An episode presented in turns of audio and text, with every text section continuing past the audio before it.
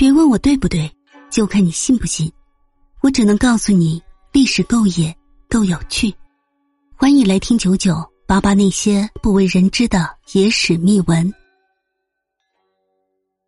殉葬女子死前痛不欲生，太监将其头皮割开，灌注水银。在我国古代，有一种非常残忍的制度，就是殉葬。皇帝死后，要拉上一大群人去垫背。皇帝想要陪伴着他下阴间的，大多数都是他生前比较宠爱的嫔妃。皇宫内部有非常多的嫔妃，这些嫔妃都是如何殉葬呢？第一种，毒酒或者是毒饭菜。这是一种非常常见的，也是让患者减少一点痛苦的。一般要谁殉葬是不会告诉外人的，这样会减少不必要的麻烦。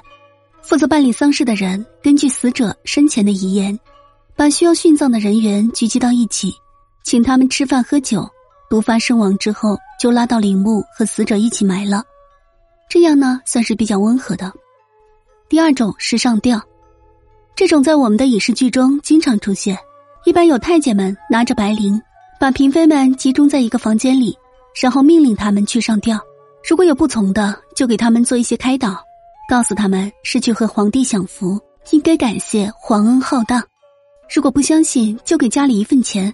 如果还是不听的话，太监就直接的踢掉了凳子。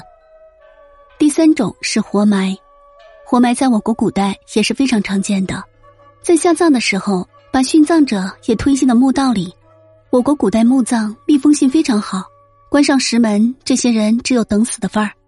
这种方法很多都用在了修建墓葬的人身上。皇帝不想让陵墓的信息被泄露出去，都是修建完以后把这些修建者全部活埋。第四种非常残忍，就是用水银。我们在《鬼吹灯》里已经见过，其实在历史中也存在过，还是明朝开国皇帝朱元璋发明的。古代人想出来用水银来杀死殉葬的人，大概的做法就是先给殉葬的活人打一些麻醉药，然后在他们的头上切开一个洞。拿着勺子往里面灌水银，加入一定量水银之后，再拿针线缝起来，或者是直接的给殉葬者往嘴里灌水银，他们死后很长时间身体也不会腐烂。